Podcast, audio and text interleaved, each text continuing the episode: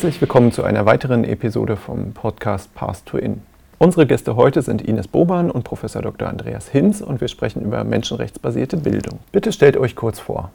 Ähm, ja, danke, dass wir hier sein dürfen. Mein Name ist Ines Boban. Ich stelle uns jetzt mal eben für einen mein gewissen Name ist Andreas Hinz.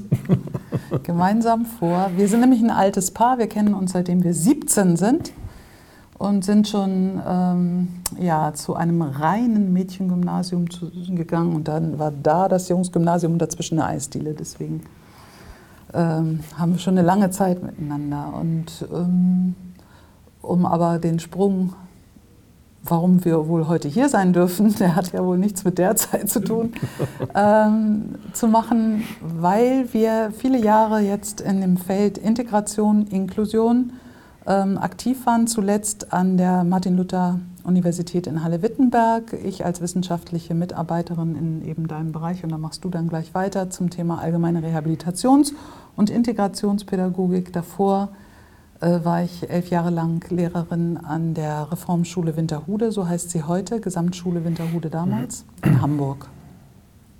Ja, und bei in Halle war mein Schwerpunkt äh, zunächst im Einstieg tollerweise berufsbegleitend mit Kolleginnen und Kollegen zum Thema, wie können wir Heterogenität nicht als Last, sondern als Chance sehen zu arbeiten. Und später dann ähm, war ich aber fester Bestandteil auch in der grundständigen Qualifizierung von Lehrer, Lehramtsstudentinnen. Ja, das kann ich bestätigen. Ja. Für die berufsbegleitenden Studierenden äh, stand ich vor der Aufgabe, jemanden zu finden, der sowohl Praxiserfahrung mit Integration als auch Ahnung von der Theorie hat. Und da hat sich irgendwie eine Person dann angeboten. Jo.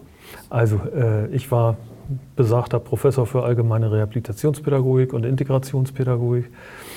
Ähm, und seit 1999 äh, in einer Situation, wo am Anfang nicht viel mit Integration war, wo man fast noch jedes Integrationskind persönlich hätte kennen können. Das hat sich ziemlich geändert und irgendwann wurde dann auch Inklusion endlich Thema der Lehrerinnenbildung äh, und dadurch hat sich der Aufgabenbereich auch ziemlich verändert. Bevor wir nach Halle gegangen sind, waren wir beide in Hamburg. Äh, ich war 16 Jahre lang in wissenschaftlichen Begleitungen von Grundschulprojekten der Integration, äh, Integrationsklassen äh, im Grundschulbereich und die integrative Grundschule im sozialen Brennpunkt. Und wir haben einfach, würde ich im Rückblick schon sagen, wir haben einfach das große Glück gehabt, diese gesamte Entwicklung von Anfang an mitzukriegen. Als wir beide Sonderpädagogik studiert haben, gab es irgendwann einen Aushang. Es gab noch keine einzige Integrationsklasse in Hamburg. Äh, ein Aushang für eine Veranstaltung, dass Leute aus der Fleming-Grundschule in Berlin kommen würden und darüber erzählen würden, wie sie Integration machen. Und von da ausgehend gab es dann in Hamburg auch Eltern, ja, die Elterninitiativen hatten das, äh, diese Veranstaltung organisiert. Und mit denen sind wir in Kontakt gekommen. Und im Grunde seit, seit dem Embryonalstadium der Integration in Hamburg sind wir irgendwie dabei. Und wir hätten uns damals überhaupt nicht vorstellen können, dass das mal so ein Riesending wird. Äh, denn es gibt ja auch so die eine oder andere Reformruine. Da haben vier Schulen irgendwas gemacht. Und naja, gut, nach zehn Jahren wurde es dann still beerdigt. Ja, davor, beide haben wir unsere ersten intensiven sonderpädagogischen Erfahrungen gemacht in einer Klasse für schwer mehrfach behinderte Kinder. Ich als Zivil Zivildienstleistender und Ines als Praktikantin. Äh, da haben wir mit Kindern zu tun gehabt, die, bis dahin überhaupt nicht in die Schule durften. Äh, das gab es in den 70ern im Westen äh, sehr deutlich. Da gab es eine Obergrenze, der, nee, eine Untergrenze. Untergrenze der Schule für geistig Behinderte, wer zu viel Pflege brauchte, das ging nicht. Und ich glaube, dass da für uns beide so ein bisschen die Wurzel auch liegt, dass das Prinzip packt die gleichen zusammen, dividiert die verschiedenen, die unterschiedlichen auseinander, dass das irgendwie nicht hinhaut, äh, weil man damit ja logischerweise einen Rest vom Rest, vom Rest, vom Rest, vom Rest irgendwie äh, organisiert. Äh, und das war eine pädagogische Situation, in der wir wahnsinnig viel gelernt haben, äh, die ich aber keinem empfehlen kann. Und ja, der Olle Zivi und die Praktikantin sind dann irgendwie in die Inklusion geraten und äh, finden es auch nach 40 Jahren immer noch spannend. Was ist für euch menschenrechtsbasierte Bildung? Ein Ernstnehmen der Rechte aller Beteiligter, was in bestimmten Kontexten zum Beispiel den Fokus jetzt zunächst mal auf die, zum Beispiel, wie ich es eben genannt habe, auf die Rechte von Kindern äh, bezieht und schon dadurch viele Handlungsanlässe bietet, wie wir eben allein das Thema des Spielens, das Recht auf Spiel äh, anders angehen und nicht Spiel als didaktische also missbrauchen als Form, Kinder nicht wissen zu lassen, dass wir sie jetzt spielerisch zu etwas bringen, was sie nicht wirklich eigentlich interessiert, sondern ihr Menschenrecht auch dahingehend ernst zu nehmen, herauszufinden, was ist dein Interesse. Gleichzeitig aber, und das ist eben, das wird oft auch missverstanden, wenn es um jetzt auch um das Menschenrecht der Erwachsenen in der Situation geht, heißt es nicht, dass ich mich unterwerfe und den Interessen der Kinder komplett unter äh, ja, unterwürfig unterstelle, sondern dass ich deutlich mache, was meine Interessen in der Situation sind, warum äh, für mich bestimmte, ein bestimmter Fokus auf etwas sehr bedeutsam ist, also auch als Person äh, komplett erkennbar werde. Und eben nicht primär eine Dien einer Dienstpflicht nachkommen. Das ist, sind so, dieses Schulpflicht und Dienstpflicht sind zwei komplizierte Begriffe in dem Kontext, äh, wenn wir klären wollen, worin die Rechte der beteiligten Personen bestehen. Ist, äh, ich glaube, das macht Sinn. Ne? Das ähm, vermittelt sich, ohne dass ich das lange ausführen müsste. Und von daher, ähm, ja, und die, äh, ich würde auch gerne ergänzen, also es wird spannend sein, wenn wir eines Tages vielleicht eine UN-Charta brauchen, nicht zur Rechte von Frauen, sondern zu, Recht, zu den Rechten von äh, Menschen männlichen Geschlechts oder latent männlichen Geschlechts.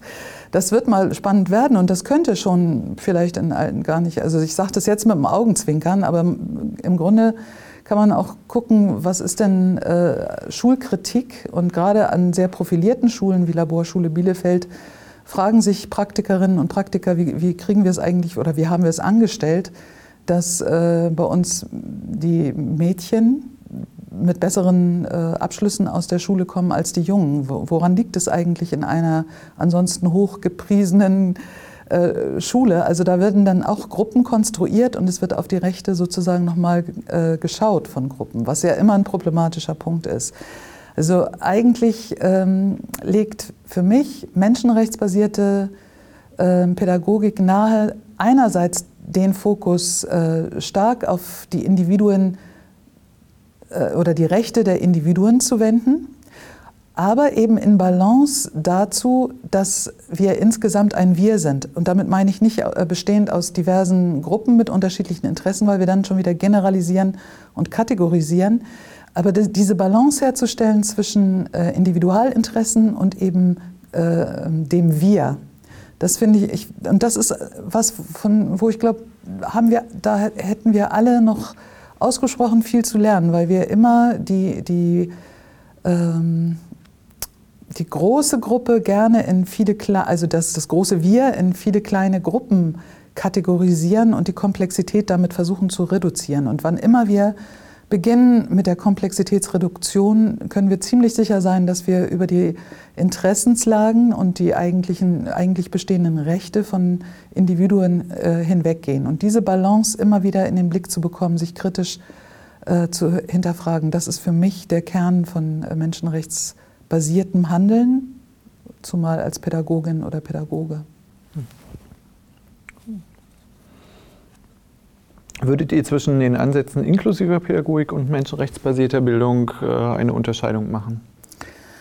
Äh, nur insoweit, als wir ähm, im Moment eben äh, diese Ink-Washing-Situation haben. Also eine, ein, eine Form, dass jede Schule mittlerweile, und nicht jede, sie haben ja alle den Auftrag und in ihren Leitbildern wird nicht selten auch gerne dann dieser Begriff der Inklusion oder inklusive Schule, inklusive Prozesse benutzt obwohl es äh, ganz oft meiner Einschätzung nach, ich muss ja vorsichtig sein, weil ich ja nicht alltäglich oder tagtäglich äh, den Einblick habe, aber es im Wesentlichen um Fragen von integrativen Prozessen dort geht, nämlich ohne viel an unserer Schule zu, zu verändern, schaffen wir es, dass dieses Kind auch da sein darf, auch was lernt, auch auf einen Abschluss hingucken kann und so weiter. Also diese Betrachtung, meine ich, behaupten zu dürfen, ist noch recht verbreitet und gleichzeitig wird sie ummantelt mit der Behauptung, wir kommen dem Auftrag, inklusive Schule äh, zu sein, hiermit nach.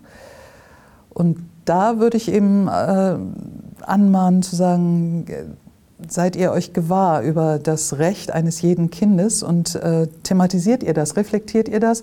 Natürlich kommen wir immer pragmatisch auch an bestimmte Begrenzungen unserer Möglichkeiten, bestimmten Interessen zu entsprechen und wie gehen wir dann damit um und vor allem, wie machen, also was ich glaube, was auch vom menschenrechtsbasierten äh, Denken her ganz viel Sinn macht, ist, dass alle Beteiligten dann miteinander darüber in Austausch, Verhandlung, Aushandlung gehen.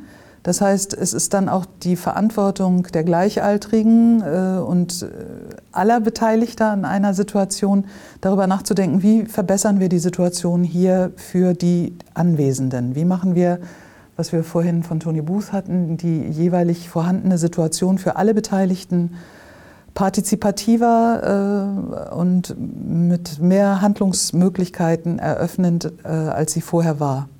Und das ist nicht nur der Auftrag an äh, die Hauptverantwortlichen auf der Ebene der Schulleitung oder der äh, Pädagoginnen und Pädagogen, weil wenn wir es denen überlassen, dann glaube ich, werden wir immer sehr schnell wieder eben zu ressourcenorientierten Fragestellungen zurückkommen, beziehungsweise auch zu pragmatischen, die uns immer auf der Erwachsenenebene zu Lösungen drängen. Also stell dem äh, unruhigen Kind einen anderen einen Aufpasser bei, damit der andere Kollege seinen äh, eigentlichen Auftrag seiner Dienstpflicht besser nachkommen kann und einen ungestörten Mathematikunterricht äh, alter Prägung äh, vollführen kann.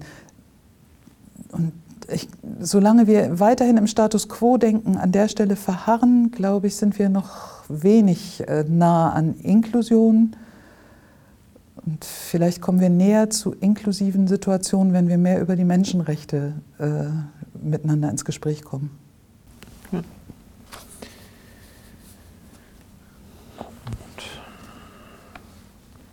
Wir bleiben bei Ines. Mhm, gut. In euren Veröffentlichungen stellt ihr auch die Frage äh, der Nachhaltigkeit im Zusammenhang von Inklusion und zeigt den Zusammenhang zwischen Nachhaltigkeit und Inklusion für die äh, menschenrechtsbasierte Bildung. Was versteht ihr unter Nachhaltigkeit in dem? Mhm. Das ist ja auch so ein inflationärer Begriff, ähnlich wie Inklusion. Ne? Es gibt ja immer, immer Diskurse und ja, äh, ganz klar, also wir beziehen uns auch da wieder ganz stark auf das Recht, äh, in einer Kultur, äh, nicht Kultur, in einer Situation leben zu können, ähm, die ähm, ökologisch in sich die Chancen eröffnet, partizipieren zu können, und zwar nicht nur jetzt, sondern auch in weiteren äh, Generationen. Und von daher hat ähm, das Recht auf eine Orientierung an Prinzipien, die nicht zerstörerisch mit Situationen, mit Ressourcen, mit Lebensbedingungen umgehen, sondern ähm, bewahrend und ähm, eröffnend und äh, Räume eröffnend für auch folgende Generationen.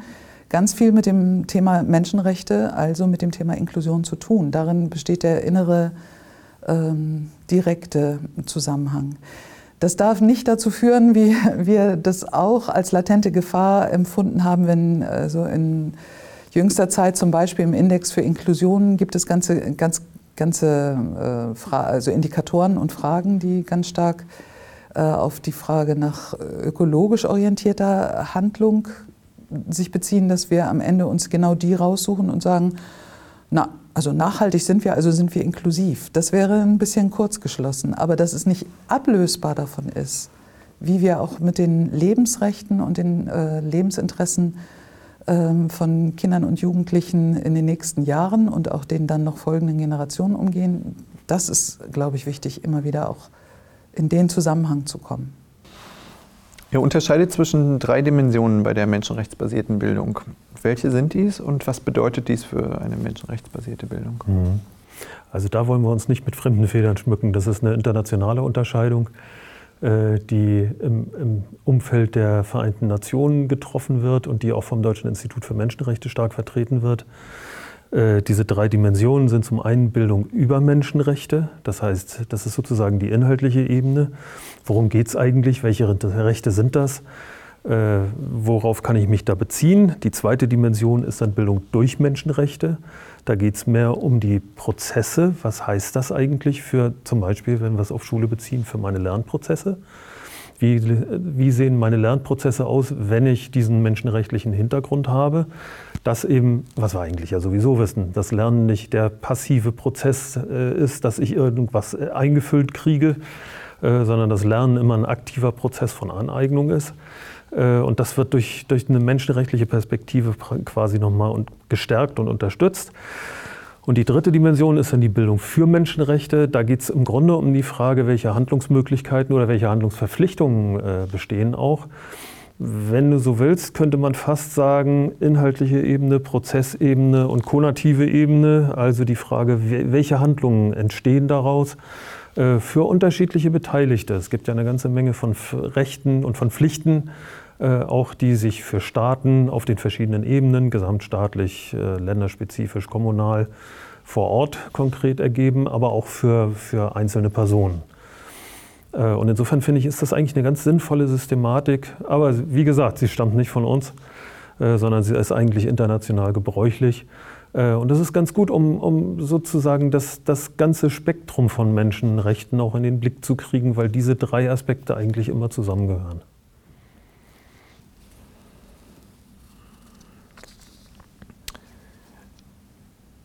Sind demokratische Schulen aus eurer Sicht Schulen für menschenrechtsbasierte Bildung?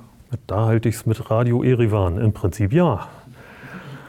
Äh, was natürlich nicht heißt, dass sie in jedem Moment auf jeden Fall für jede Person immer und alle Zeit menschenrechtsbasiert sind. Aber ich glaube schon, dass auf jeden Fall von der Zielrichtung her äh, sie Paradebeispiele sein können.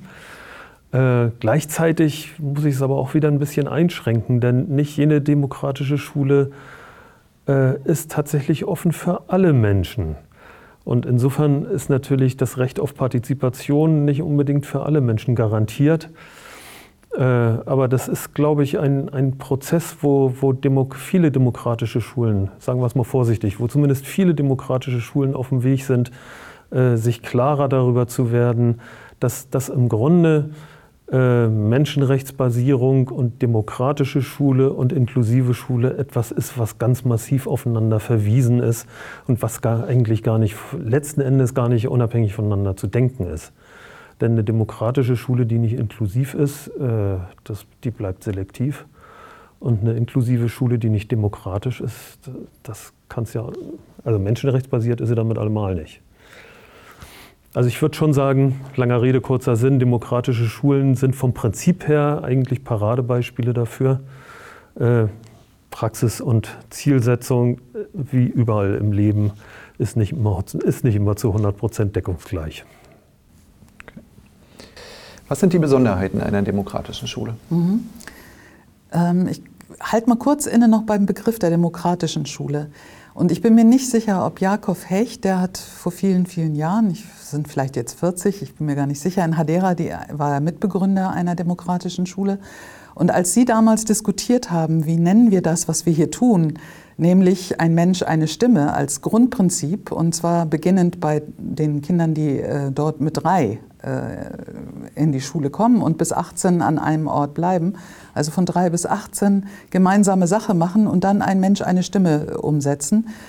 Und Sie haben das Ganze demokratische Schule genannt, vor dem Hintergrund, dass dieser Diskurs am anschlussfähigsten ist. Denn wenn Sie es so genannt hätten, was Ihnen auch in den Sinn gekommen ist, nämlich anarchisch, dann äh, wäre das im internationalen Diskurs hochproblematisch. Ich weiß nicht, ob in Israel das funktioniert hätte.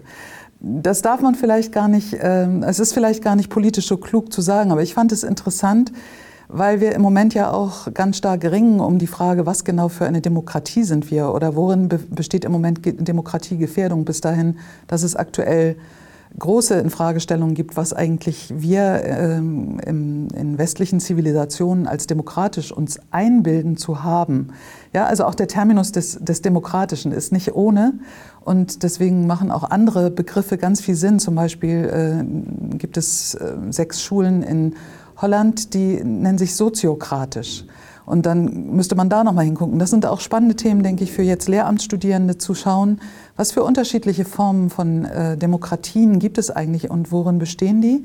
Und von daher ähm, fand ich sehr erhellend, dass ähm, jemand, der Politikdidaktik, ähm, in der Politikdidaktik promoviert, äh, David Jahr, nochmal untersucht hat und gesagt hat, das Ganze ist, äh, könnte man auch als libertäre Position bezeichnen. Eben nicht liberal, und äh, passt auch schlecht zum, zum kapitalistischen und neoliberalen und passt schon gar nicht, auch nicht zum sozialistischen und so. Also er hat versucht, diese ganzen politisch, politischen Begriffe, die wir ja jetzt plötzlich dann haben, wenn wir von demokratischer Schule und demokratischer Pädagogik sprechen, haben wir diesen aus der Politik äh, vor, vornehmlich definierten Begriff im Boot. Ja, und das Prinzip ein Mensch, eine Stimme ist natürlich äh, auch in den politischen Demokratien, die wir gegenwärtig beobachten, nicht unbedingt in der Konsequenz umgesetzt, wie du es zum Beispiel dann in vielen äh, Schulen, die sich demokratische Schule nennen, äh, erlebst. Was aber nicht bedeutet, dass du ähm, dich quasi, also dass es dort Aushandlungsprozesse und Foren gibt, an denen alle Beteiligten sich komplett einbringen Du äh, sprichst auch als äh, bezahlter, mitarbeitender Erwachsener deine persönlichen Interessen in der Schulversammlung an. Aber ganz klar, äh, wenn zum Beispiel dort das Prinzip der Mehrheitsentscheidungen besteht, was in sich ein zu diskutierendes Problem, problematisches Konzept ist, dann ist schon mal klar, dass die Jugendlichen und Kinder, wenn sie das denn wollen, weil die Teilnahme an den Versammlungen ist freiwillig, auf jeden Fall in der Mehrheit sind. Und das äh, macht es dann auch äh, interessant und faszinierend, dass das äh, Aktionsfelder sind, in denen man verschiedene Formen äh, von, wie kommen wir eigentlich zu Entscheidungsprozessen, äh, erlernen, erproben ähm, und erfahren kann. Und das ist der Kern von, von demokratischen Schulen. Man kann sich dann ausrechnen, äh, wenn, wenn die Kinder an der Stelle mächtig sind und ermächtigt sind, dass es zum Beispiel nicht mehr in klassischen Curricula äh, vonstatten geht, Schule, und dass ähm, äh, niemand mehr definiert, dass man 24 Stunden die Woche dieses oder jenes äh, sich äh, interessant finden müsse, sondern dass ganz klar mit demokratischer Pädagogik ähm, eine andere Akzentuierung äh, von dem, was in Schule passiert, stattfindet. Ganz pragmatisch, das wird auch epochal unterschiedlich sein, aber pragmatisch kannst du Beispielsweise, wir haben mehrere Exkursionen deshalb äh, nach Israel gemacht, weil dort auf kleinem Raum eben viele dieser Schulen sind, äh, sehen, dass Musik und Theaterspiel und äh, sportliche Betätigung einen ganz anderen Stellenwert bekommen, als das eben in klassischen traditionellen Schulen der Fall ist. Und dass Dinge wie Mathematik, Lesen, Fremdsprachen und so weiter sehr viel, sehr, also viel häufiger als quasi Instrumente, um kritisches Denken und kritisches Handeln zu, ähm, zu ermöglichen. Mm, ich sage jetzt mal quasi en passant, das stimmt nicht, weil es gibt auch ganz explizite Formen dort, sich dem zuzuwenden, aber ähm, der, es wird weitaus mehr quasi mathematisch gedacht und kritisch gedacht und, und mathematische Lösungen gesucht, um bestimmte Dinge äh, in den Verhältnissen besser definieren und verstehen zu können. Und nicht als Textaufgabe, sondern als, reale, als realen Lebensanlass. In der Arbeit Mentoring in demokratischen Schulen stellt ihr vier Grundprinzipien der demokratischen Schule vor. Könnt ihr diese vielleicht erklären und Beispiele nennen?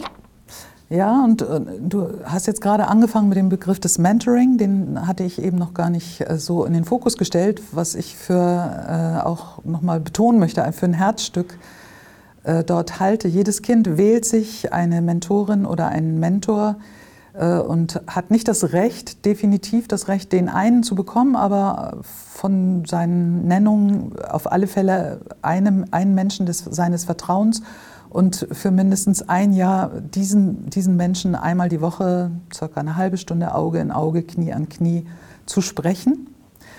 Ähm, man spielt nicht nur heiter oder der, die Mentorin hat dann nicht nur ihre 15 Mentis äh, morgens beim Morgenkreis und äh, stellt nur kurz fest, ob alle gut drauf sind, sondern es geht auch äh, durchaus um Reibung. Also es ist nicht nur alles gemütlich, sondern ein Mentor weiß ziemlich viel und kann auch ganz unangenehme Fragen stellen und sagen, ich sehe, dass du komplett das und das meidest. Ich würde gerne, dass du es mal probierst und sei es mir zuliebe, äh, mach es mal für eine Woche.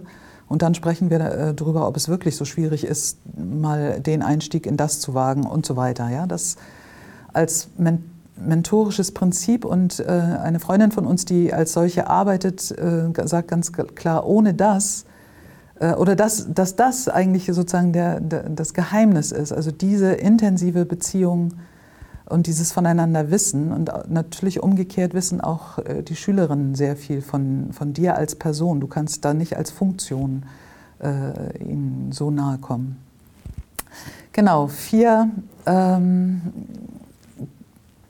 Basiselemente ansonsten. Und da ist für uns äh, gleich auch so diese, diese Marriage, diese Hochzeit zwischen inklusiver und äh, demokratischer Pädagogik, das also äh, Human Rights Basics äh, als für die Inhalte und für die, für die Grundorientierung. Auch dort äh, davon gesprochen wird, dass äh, für, weil wir nichts Besseres haben als dieses Living Document der Menschenrechte, diese Gesamtgrundorientierung ähm, weltweit, an denen ist das ein, wichtiges, äh, ein wichtiger Baustein.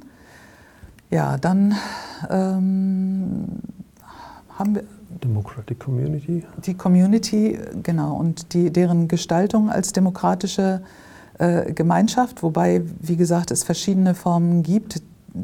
Äh, ein gemeinsames Merkmal wahrscheinlich aller Schulen wird eben die Schulversammlung sein und das sich äh, einteilen in verschiedene ähm, Committees oder äh, ja, im Deutschen, wie würden wir Gremien. Das, Gremien, ja, sagen. Wo zum Beispiel die eigenen Konflikte ähm, thematisiert wird und äh, dort können und sind wahrscheinlich auch immer mal vereinzelt äh, Erwachsene beteiligt, aber tatsächlich werden ganz viele Fragen von Regelfindung und Regulierung und so weiter unter den Kindern und Jugendlichen äh, autonom äh, entwickelt und gestaltet und auch Sanktionen äh, gegebenenfalls ausgesprochen, aber auch äh, Feste äh, und Reisen entwickelt. Genau das Budget der Schule ähm, wird von den Kindern und Jugendlichen äh, in den Blick genommen und mitverwaltet. Und es Sie können auch äh, entscheiden, äh, ob Lehrerinnen und Lehrer weiterhin dort tätig sein sollen, ob sie überhaupt angestellt werden. Äh, nach ihrer Probewoche werden sie von Kindern und Jugendlichen, ähm, wird, wird auch Personaleinstellung gegebenenfalls mit entschieden. Also eine starke, ein starkes Empowerment, wo wir noch, glaube ich, Schwierigkeiten oft haben, uns dieses äh, genauer vorzustellen mir mal die Stichworte für die anderen beiden. Personalized Learning ist das dritte. Also die, genau, das Lernen ähm, und zu unterstützen, dass Kinder und Jugendliche ihren persönlichen Interessen nachgehen. Das heißt nicht, dass wir voraussetzen, dass sie alle ihre Interessen schon äh, entwickelt haben und definitiv auch benennen können. Das kann durchaus sein, dass da noch was schlummert und überhaupt erst geweckt wird und wir gute Angebote machen. Äh, damit das äh, entstehen kann. Aber im Extremfall kann es, könnte es sein, dass jemand, der äh, immer auf die, beste, auf die beste Windkonstellation wartet, weil er ein sehr ambitionierter Windsurfer ist, oder aber jemand, der jeden Tag sehr viel Zeit mit Musik verbringen möchte oder mit äh, Informatik und wie auch immer, dass es ist nicht diskussionslos, wie viel Zeit das ist. Es müssen gute Argumente miteinander ausgetauscht werden, aber dass dafür ausgesprochen große Bereitschaft besteht, viel Raum einzurichten, äh, einzustellen, einzuräumen. Genauso auch, es gibt keine ähm, obligatorischen Prüfungen, aber wann, wenn du so weit bist, bestimmte ähm, Sachen prüfen zu lassen, weil du gerne dich auch vergleichen möchtest, dann könntest du sagen, und jetzt bin ich persönlich äh, der Meinung, könnte ich das und das sehr gut hier beweisen und wer mag mich prüfen. Ähm, und vielleicht können wir auch dafür eine gewisse Öffentlichkeit herstellen und, und auf der Ebene äh, ja, bist du auch personalized. Also es gibt keinen kein Hürdenlauf, über den alle rüber zu buxieren sind, sondern du gehst da deinen eigenen Weg. Das bedeutet auch, also sehr viele Schüler machen dann auch einen externen Abschluss, aber es bedeutet auch, dass es auch ein Selbstbewusstsein geht, gibt dort, was äh, größer ist als an anderen Orten, nämlich ohne die Standardabschlüsse einen Lebensweg äh, gestalten zu können und zu wollen durch persönliche Schreiben an bestimmte Universitäten oder an andere Orte und zu begründen, warum man vielleicht für dieses Fach in Kultur- äh, und Kunsthistorik oder so die geeignetste Studentin der Welt sei ähm, und kein Abiturzeugnis entsprechend vorlegen zu können. Und was haben wir das vierte? Das vierte sind die dialogischen Beziehungen. Das ist eigentlich das Mentoring. Genau, also im, ja, im Mentoring findet es seinen größten Ausdruck, aber äh, dialogische Beziehungen würde auch noch umfassen, dass äh, tatsächlich äh, ganz, ganz viel Raum für, äh, oder der, die feste Überzeugung besteht, dass äh, Kinder und Jugendliche Zeit brauchen, zum Beispiel in einen inneren Dialog zu gehen. Also es, überall dort an solchen äh, Schulen findest du Massen von echten Büchern, keine Schulbücher, also nichts Aufbereitetes, sondern äh, dicke, schwarten, echter ähm, Klassiker. Ähm, und niemand würde da gestört werden, äh, wenn er sich vertiefen möchte in, in, den, in diese Art von Dialoge, aber genau äh, oder genauso einen großen Stellenwert wird beigemessen äh, in alles, was auch informelle Situationen von Gleichaltrigen oder eben den in Kreisen mit Gemischtaltrigen, aber wie, also jedenfalls in eine dialogische Beziehung zu gehen und sich auszutauschen wo wir oft sagen, das kann ja in einer Pause passieren. Äh, in klassischen Schulen wird hier ganz viel Wert darauf gelegt, äh, solche Prozesse nicht zu stören. Warum hat das Mentoring so einen großen Stellenwert in der demokratischen Schule? Mhm. Ich glaube, was ein zentrales, eine zentrale Idee der Gleichwürdigkeit zwischen, äh, also zwischen Erwachsenen und Kindern, also deutlich zu machen, dass ich dich bereits als komplett in der Welt stehende, vorhandene Person betrachte und nicht im adultistischen Sinne denke, ich bin dir überlegen und ähm, ich habe dir den Weg zu weisen und zu sagen, was dich jetzt zu interessieren hat und dann darf ich gucken, wie viel davon bei dir im Trichter, per Trichter gelandet ist, sondern äh, hier ist das Mentoring tatsächlich Ausdruck dafür, dass wir beide miteinander in eine Beziehung einsteigen. Ich will von dir ganz viel wissen und ich bin neugierig auf deine Art, die Welt anzuschauen. Ähm, mache auch transparent, also du hast ja dann auch äh, als Kind, als Jugendliche mich als äh, Dialogpartnerin äh, gewählt und mache dir deutlich, was ich sehe, wenn ich dich anschaue und äh, wenn ich auf die Welt schaue und den Kontext, in dem wir uns befinden, den ich vielleicht noch mal anders wahrnehmen kann, weil ich schon länger da bin und so, aber eben nicht mit dieser adultistischen Besserwisser-Attitüde, sondern mit ich, es ist wie die Chance, wir gucken gemeinsam und ich gucke mit dir aus deiner Perspektive auf die Situation und dann nehme ich aber auch wieder Abstand und reflektiere mit dir und äh, gebe dir Hinweise, was vielleicht in deiner Situation noch ganz spannende äh, Akzente wären.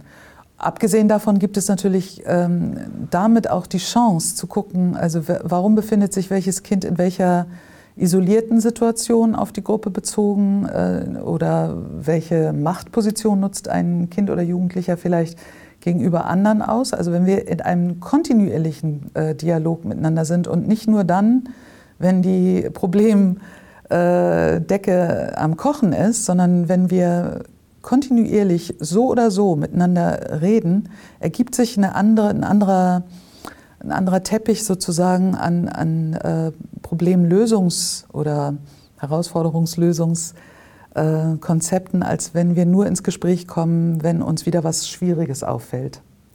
Sondern auch wenn gar nichts äh, Aktuelles, Akutes ist, bleiben wir miteinander im Gespräch und äh, sprechen miteinander über unsere ähm, Einschätzung von Situationen und wie gut ich in Hebräisch äh, mit bestimmten Sachen zurechtkomme oder warum ich bei dem Kollegen im Moment überhaupt gar nicht mehr weiter äh, geneigt bin, mich dem Inhalt Mathematik zuzuwenden und so weiter. Das ist ein kontinuierliches Miteinander sprechen und da ist, liegt natürlich eine komplett andere, äh, ein, also ein viel größeres Präsenzsein, Präsentsein miteinander und eine stärkere ähm, Aktions- oder Reaktionsbasis. Äh, äh und das ist ja, praktisch wie eine permanente Resonanzübung. Genau, also das ist, sind, oder wir sind stark beeinflusst von dieser Art des Verständnisses von demokratischer Schule. Es gibt Positionen wie zum Beispiel Neue Schule Hamburg, die sich äh, ganz klar an den Vorbildern der Sudbury Valley Schools äh, orientieren, wo die Zurückhaltung der Erwachsenen viel, viel größer ist. Also da würde kein solch eine, ein äh, durchgängiges, äh, ne, so dieser Lurex-Faden sozusagen, der, der sich durch den Schulalltag zieht in der Beziehung zwischen einem Mentor, einer Mentorin und äh, Schülerinnen und Schülern, den würden die ablehnen als zu starken äh, einflussnehmenden Faktor durch Erwachsene. Das ist ja tatsächlich auch bei äh, Sudbury und, und Summerhill äh, auch eine der Fragen, machen wir pädagogische Angebote oder sagen wir, nein, eigentlich müssen die Kinder ihr Curriculum selber konstruieren und haben die Verantwortung vollständig für ihr eigenes Lernen und wir machen auch gar keine Angebote. Genau, und da äh, entstehen natürlich Situationen, also wo dann zum Beispiel auch ängstliche Eltern, die ihre Kinder eben nicht so handlungskompetent ähm, erleben, sich fragen, kann mein Kind in so einem, an so einem Ort überhaupt äh, irgendeinen Entwicklungsfortschritt machen. Ne? Und es ist nicht eine, eine, Überforderung, auch unter Umständen, sich selber sein Curriculum konstruieren zu müssen. Und äh, ja, ähm, wenn, wenn solche Schulen es ernst meinen, wir hatten so eine äh, Situation, eine Beratungssituation auch in der Capriole in Freiburg. Und da entstand also durch die nonverbale Reaktion eines Kindes mit Beeinträchtigung eigentlich eine, eine konkrete Botschaft. Also das Kind fing an äh, wegzulaufen, fing an auch in Ecken zu pinkeln oder zu kacken. Und jetzt fingen erstmal auf der Erwachsenenebene Deutungsmuster an. Und spannend ist ja dann genau, äh, es zum Thema aller Beteiligter zu machen und auch mit Gleichaltrigen zusammen zu deuten. Was ist jetzt eigentlich die Botschaft von diesem Verhalten? Und daraus ist jedenfalls erwachsen, dass ganz deutlich, ähm, um diesem Jungen Sicherheit zu geben, ein bestimmt, eine, ein, für ihn ein Ritual kreiert werden muss, was erstmal den morgendlichen Einstieg in den Tag sicherstellt, was bestimmte ähm, Überlegungen von Inhalten, also Wiederholungen von bestimmten Gekonnten, um erstmal darüber eine Sicherheit zu erreichen und auch um sicherzustellen, dass äh, bestimmte Menschen mit mir ganz bestimmte Dinge zu üben bereit sind, einfach als Form eines Einstiegs in, in Kontakt. Und ganz simple äh, Form sozusagen der Modifikation, die auch insbesondere gleichaltrigen Kindern ganz nahe liegen. Also solche Einstiegsfloskeln in den Tag sicherzustellen, damit äh, jemand nicht verloren geht oder sich verloren fühlt oder erstmal überhaupt immer wieder für seine eigene Orientierung für Sicherheit sorgen muss. Mhm. Unabhängig von den ganzen Fragen, ich finde das ja sehr spannend, diese Mentoring-Geschichte, wenn man das äh, für den Uni-Kontext weiterdenkt und eben sagt, okay, wir lassen die jetzt nicht einfach so zehn Semester vor sich hin studieren, ja. sondern überlegen uns, äh, wie könnte man so ein, so ein Begleitungskonzept irgendwie äh, in so einem Uni-Kontext umsetzen. Das äh, finde ich auch ganz spannend. Habt ihr das mal irgendwo erlebt, dass es äh, sowas tatsächlich gibt?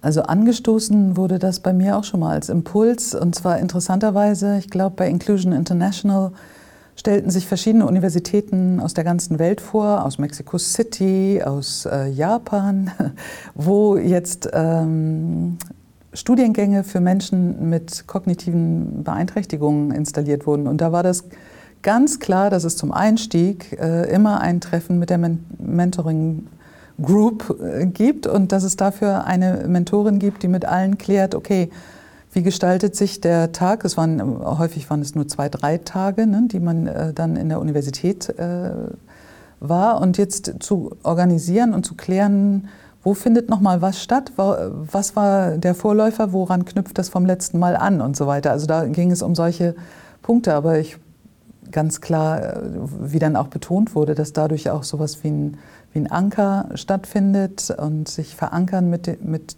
mit dem Prinzip Studieren, dass das ganz vielen Menschen sehr gut täte.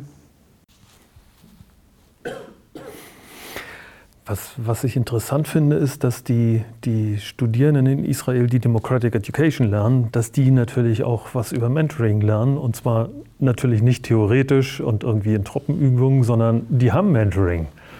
Äh, und insofern ist das eigentlich ein, ein, ganz, ja, ein ganz gutes Beispiel, wie, wie sie fast so ein bisschen wie, wie die drei Dimensionen der Menschenrechtsbildung, äh, dass sie natürlich die Inhalte lernen, aber gleichzeitig auch die Prozesse lernen und gleichzeitig ihre eigene Entwicklung auch äh, aktiv vorantreiben damit. Das, das finde ich eigentlich völlig logisch. Was ich spannend fand, ist, wenn du in die Literatur guckst, gibt es hier irgendwas über Mentoring? Ja, da gibt es was im universitären Bereich, aber das ist orientiert an Karriereförderung an der, an der Unterstützung von Spitzenkräften ist also eine, der, der gleiche Begriff, äh, aber mit einem Stück weit anderen Konzept, nämlich die neoliberale Unterstützung der Humanressourcen und zwar bezogen auf Spitzenkräfte. Äh, und das nochmal umzudenken in, in ein demokratisches äh, Konzept von Mentoring, wäre eigentlich sehr logisch. Wir haben in Halle auch immer wieder diese Diskussionen gehabt. Wäre es nicht eigentlich logisch und absolut hilfreich, äh, wenn die Studierenden alle in kleinen Gruppen sich austauschen würden und wenn sie begleitet werden, was ja irgendwie nicht so diese intensive Form von Mentoring ist, aber was immerhin doch ein Stück äh, Beziehungspflege Pflege auch in der Uni wäre. Äh, letztlich ist das immer äh, daran gescheitert, haben wir die Ressourcen dafür, sind wir selber bereit, über unsere universitäre Seminarverpflichtung, über die 8 SWS hinaus, äh, uns mit Studierenden regelmäßig und verlässlich zusammenzuhocken. In Halle haben wir es jedenfalls nicht mehr hingekriegt. Aber es, es wäre eigentlich völlig logisch, dass, dass sowas äh, nicht nur in, in Schulen praktiziert wird, sondern auch in einer, in einer mindestens in der Lehrerbildung auch praktiziert wird, wenn nicht in der Uni überhaupt. Aber die Uni ist halt auch keine demokratische Einrichtung. In dem Artikel Kritisches Lernen, eine inklusive und demokratische Art, mit äh, Paulo Freire die Welt zu lesen, ergänzt ihr die demokratische Bildung um das kritische Lernen. Könnt ihr das kritische Lernen vielleicht noch mal kurz darstellen und die Zusammenhänge aufzeigen? Mhm. Mhm. Also ähm, wem Paulo Freire bekannt ist, ähm, als südamerikanischer Aktivist sozusagen, ähm, befreundet mit Ivan Illich, aber das führt wahrscheinlich zu weit, aber jedenfalls ähm, kritisches Denken hat er zunächst in der Erwachsenenbildung ähm, formuliert und hat ganz äh, stark dafür plädiert, weil sein Feld zunächst mal war, mit erwachsenen äh, Unterprivilegierten, also Menschen in, der, in ausgebeuteten Situationen, ähm, sowas wie Alphabetisierung zu ermöglichen, dass das wichtig wäre, immer unter Bezugnahme kritisch auf deren Lebenssituation und entsprechend äh, nicht mit äh, Adam und Eva oder anderen entsprechenden ABC-Symbolen anzufangen, sondern äh, mit den Begriffen, die für ihre Lebenssituation äh, relevant sind. Das ist so diese äh, Critical Literacy äh, als zentraler Begriff, woraufhin eine gewisse ähm, also eine Amerikanerin, ich muss jetzt nicht mit den ganzen Namen kommen, und auch ein Skandinavier, auch Critical Mathemacy entwickelt hat. Da gibt es unterschiedliche Begriffe, nämlich auch nicht nur äh, Alphabete, also die äh, Möglichkeit, sich äh, schriftlich auszudrücken oder auch Texten Informationen zu entnehmen, sondern auch äh, die Art, wie wir mit Formeln, mit mathematischem Denken umgehen, kritisch zu nutzen für die Erklärung von Verhältnissen, von schwierigen Entwicklungen, wie beispielsweise konkret im Moment, ähm, was macht Politik und Wasser aus? Also warum kann man in Chile bestimmtes Wasser gar nicht mehr bezahlen? Wem gehört es? Was, welche Rolle spielt dabei die Kirche? Welche Rolle spielt Argentinien als äh, Besitzer der Quelle? Ähm, wie wird sich das Ganze hier unter Umständen dann entwickeln, preislich? Aber äh, dann, also wer hat die Hand worauf, was hat das für politische Konsequenzen. Also das sind so, wäre ein, ein Klassiker. Äh, und wir haben das konkret auch so beim Besuch in Chile erlebt, dass äh, tatsächlich dann entsprechende Situationen von, also ein, ein Kreis von Schülern in einer äh, Schule anfängt bei den typischen Dingen, nämlich wie können wir Wasser sparen, was kostet es, wenn wir so viel Wasser die Klospülung runterschütten und so weiter, aber eben weiterführend auf diese anderen Aspekte.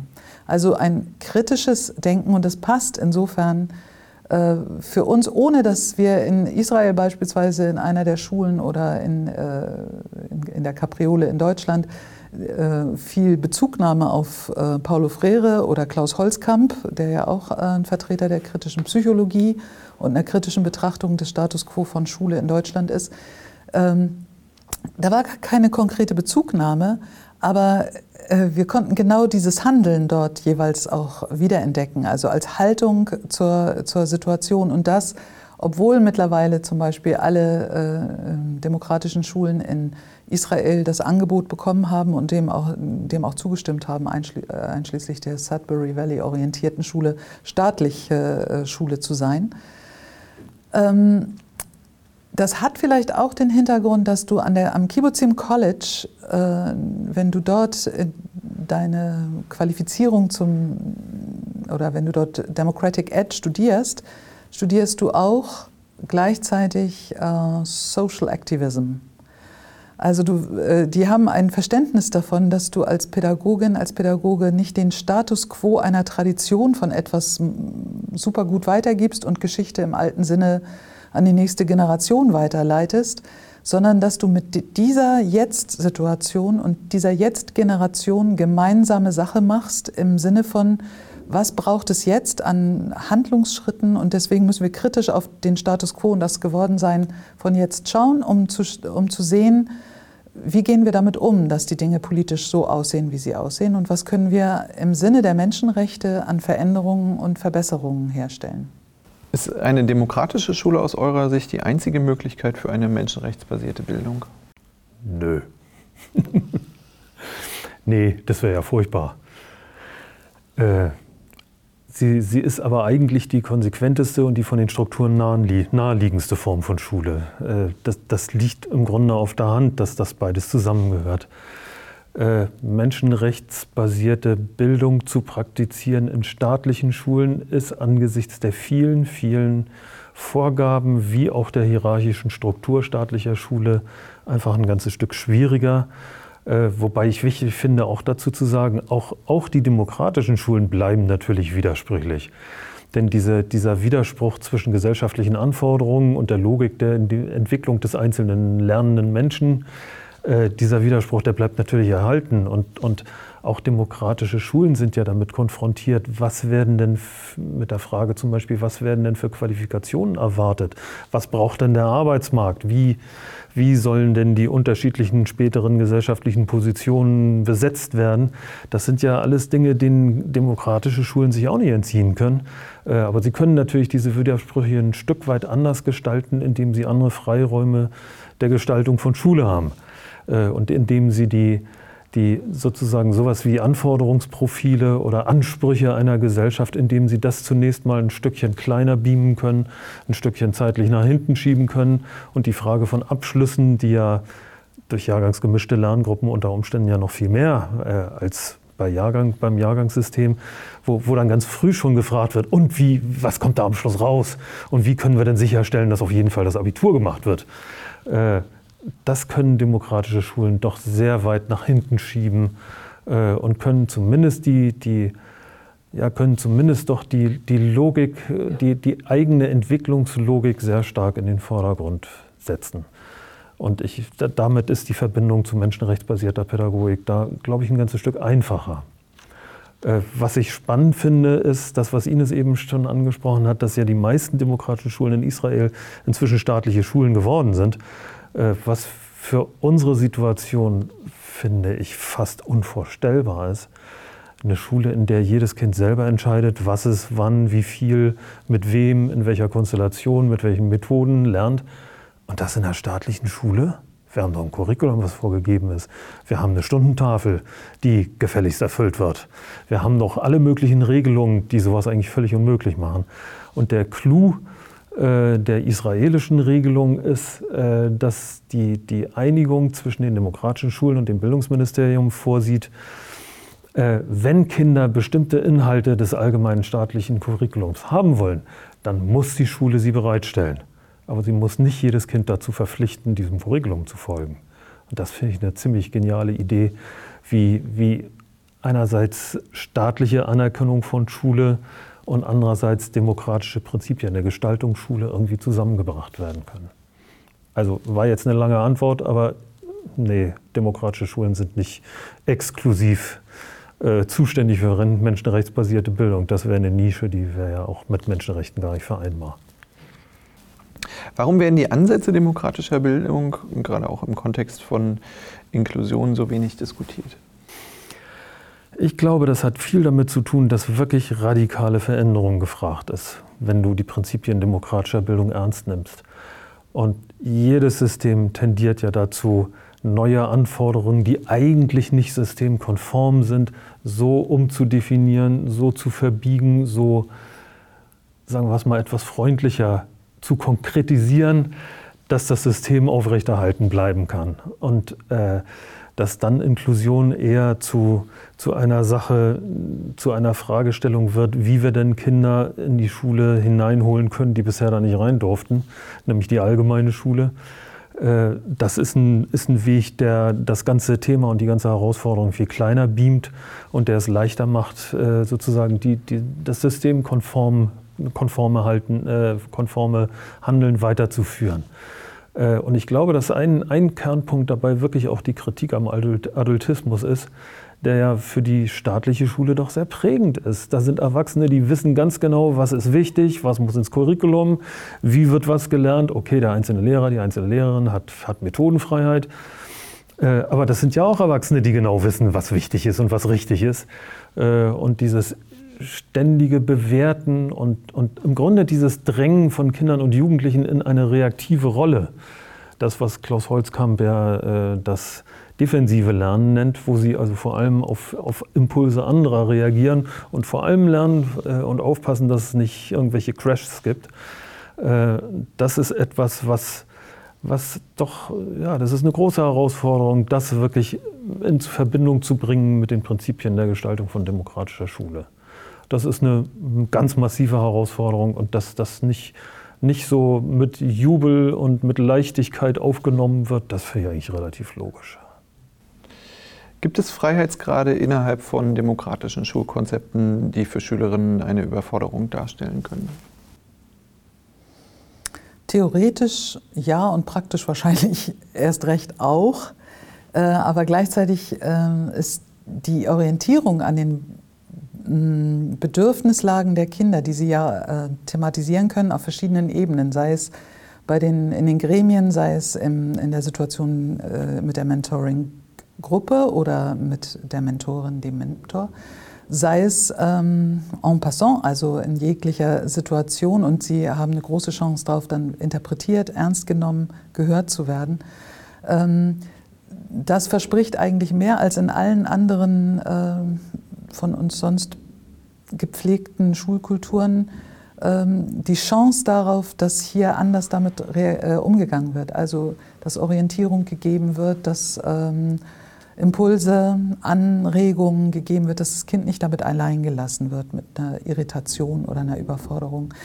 Spannend fanden wir auch zu erleben, dass es ähm, häufig auch sowas zum Beispiel wie einen Rückzugsort gibt für Kinder, die Rückzug äh, brauchen, die nicht ständig mit einer großen Gruppe zusammen sein können, wo sich Menschen finden, die vielleicht sonst das Label des Asperger-Spektrums irgendwie mit sich tragen oder äh, dass es einen Raum gibt, wo eine Rückzugssituation ist, wo äh, Menschen, die mehr Orientierung und Impulse und Anleitung brauchen, äh, nochmal sich besinnen können und sich vorbereiten können auf ihre gewählten. Selbst kein Stundenplan eines Kindes gleicht dem eines anderen und wo sie dann Beratung bekommen. Aber es heißt nicht, wie wir es häufig erleben, dass äh, ein Erwachsener dann mitgeht, daneben sitzt, flüsternd, modifiziert, spontan differenziert oder was wir alles Menschen zumuten, die als Integrationshelfer oder als äh, Schulassistenz oder wie auch immer, welchen Terminus wir da äh, benutzen, sondern die, die ähm, Orientierungsfunktion von Erwachsenen findet ganz häufig eben in anderen Räumen oder mit in anderen Zeiträumen auch und Momenten äh, statt. Zumal auch jedes Kind die Freiheit hat, auch den Raum zu verlassen. Wenn es jetzt irgendwelche Gründe gibt, warum ich hier nicht anwesend sein soll, ist es eher wie Ruth Kohn. Also wenn du nicht anwesend sein möchtest, erweis uns allen die Ehre und gehe. Und es wird aber nicht ignoriert, dass es dann so ist, sondern dann wird das miteinander thematisiert. Warum hast du an der Stelle den Raum verlassen? Und es gibt knallharte Regeln, jede Menge Regeln, die aber eben häufig ja oder alle selbstgemachte äh, Regeln sind. Also wenn die Absprache besteht für den Kurs XY, dass wir alle bis dahin die Literatur an der Stelle schon so und so weit haben und du hast es nicht gemacht, dann bitte komm auch nicht. Dann äh, stör nicht die Abläufe, das miteinander reden, indem du nur so tust, als hättest du es gelesen und so weiter. Ja? Und das sind äh, Bedürfnisse, die die Lerngruppe als solche formuliert. Das ist nicht eine Maßgabe eines äh, dann eben wieder autoritativ äh, auftretenden, in seine diktatorische Rolle steigende Haltung des, der, der für den Unterrichtsstoff verantwortlichen Personen.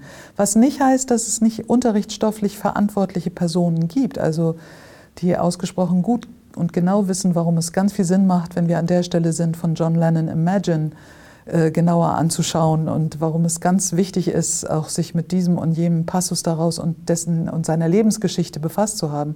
Also die, die inhaltliche äh, äh Überlegenheit sollte nicht, äh, kein, sollte nicht äh, untergepflügt werden. Aber eben umgekehrt können, können ganz gut die Bedürfnislagen oder die ähm, Interessenslagen von Kindern eine Rolle spielen. Und zwar nicht nur im Sinne von, ach, du warst mit deinen Eltern jetzt so und so lange in China, kannst du etwas Mandarin, dann unterrichte uns das doch. Das wären ja immer noch wieder die, die Logiken, die, denen wir sehr stark gewöhnt sind, sondern, äh, ah, du bist gerade dabei, drei Buchstaben zu einem Ganzen zusammenzuziehen. Spannend. Wie habe ich eigentlich lesen gelernt?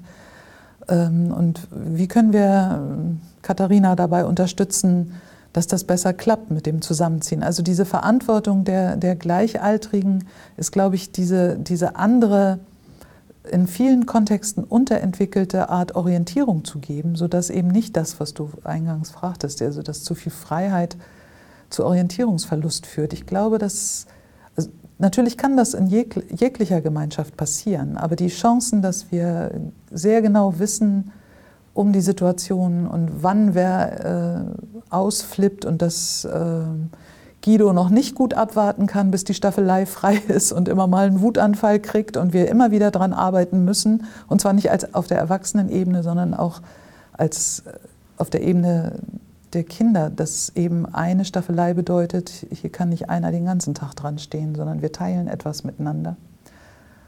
So. Welche weiteren Konzepte gibt es noch für eine menschenrechtsbasierte Bildung?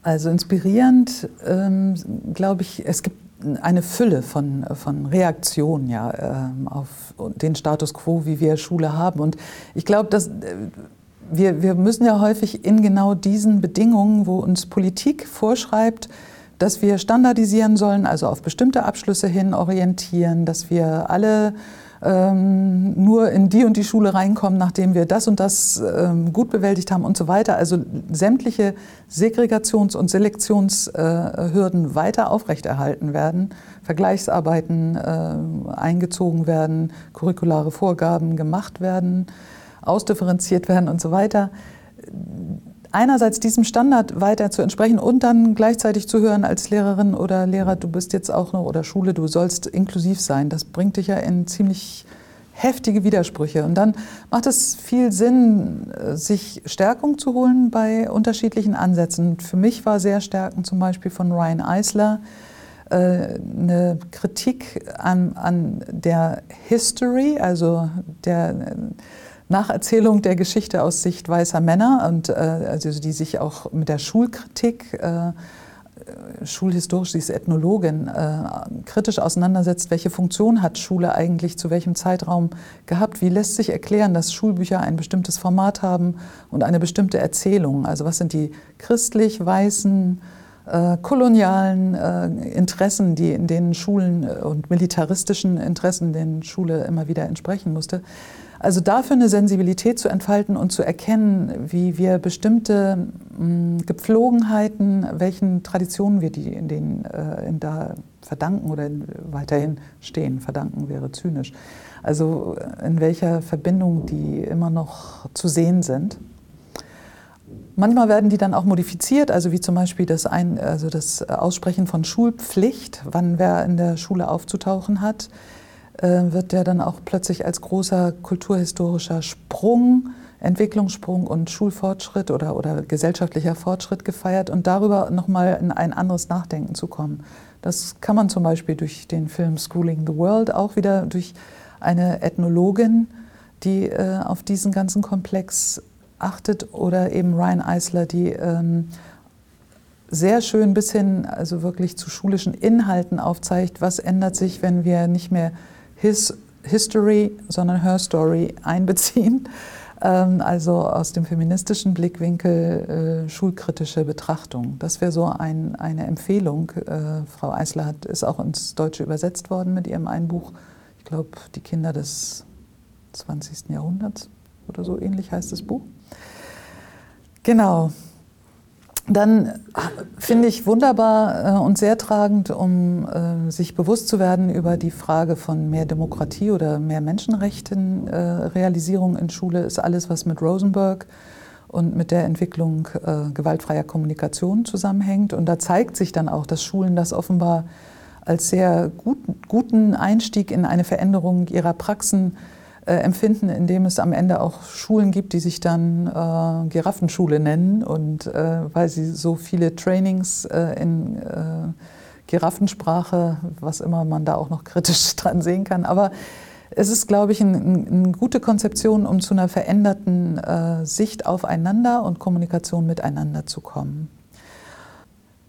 Ja, Holzkamp hatte ich vorhin schon erwähnt, ne? also die äh, kritische Schule, kritische Psychologie und äh, ja, Analyse auf, von dem, was, wozu äh, diese Gewordenheit der Dinge führt, also diesem defensiv motivierten Lernen und er stellt dem entgegen äh, oder gegenüber einem expansiv motiviertes Lernen und das kann uns Pädagoginnen sehr stark den Kompass erleichtern, zu gucken, wie können wir mehr Situationen schaffen, in denen Kinder äh, geleitet, also mehr Oxytocin sozusagen erfahren können, weil sie tatsächlich in ihrer Weise ihre Dinge tun.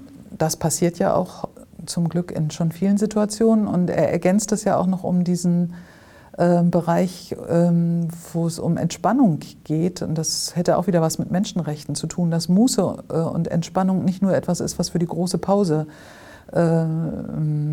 was dahin abserviert wird sozusagen, sondern zu erkennen, dass dieser Modus zum Lernen ganz deutlich dazugehört, dass es zum Synapsenbilden und zum Verarbeiten von zu viel Oxytocin und entsprechenden anderen sich freisetzenden Stoffen beim, bei Lernprozessen, bei Lernerfolgen, dass das bedeutsam ist. Das passt übrigens auch unglaublich gut zu allem, wie Jakob Hecht äh, beschrieben hat äh, wann braucht es eigentlich den Impuls durch Erwachsene und wann sollte man sich besser mal äh, vornehm zurückhalten und eben nicht die Prozesse stören.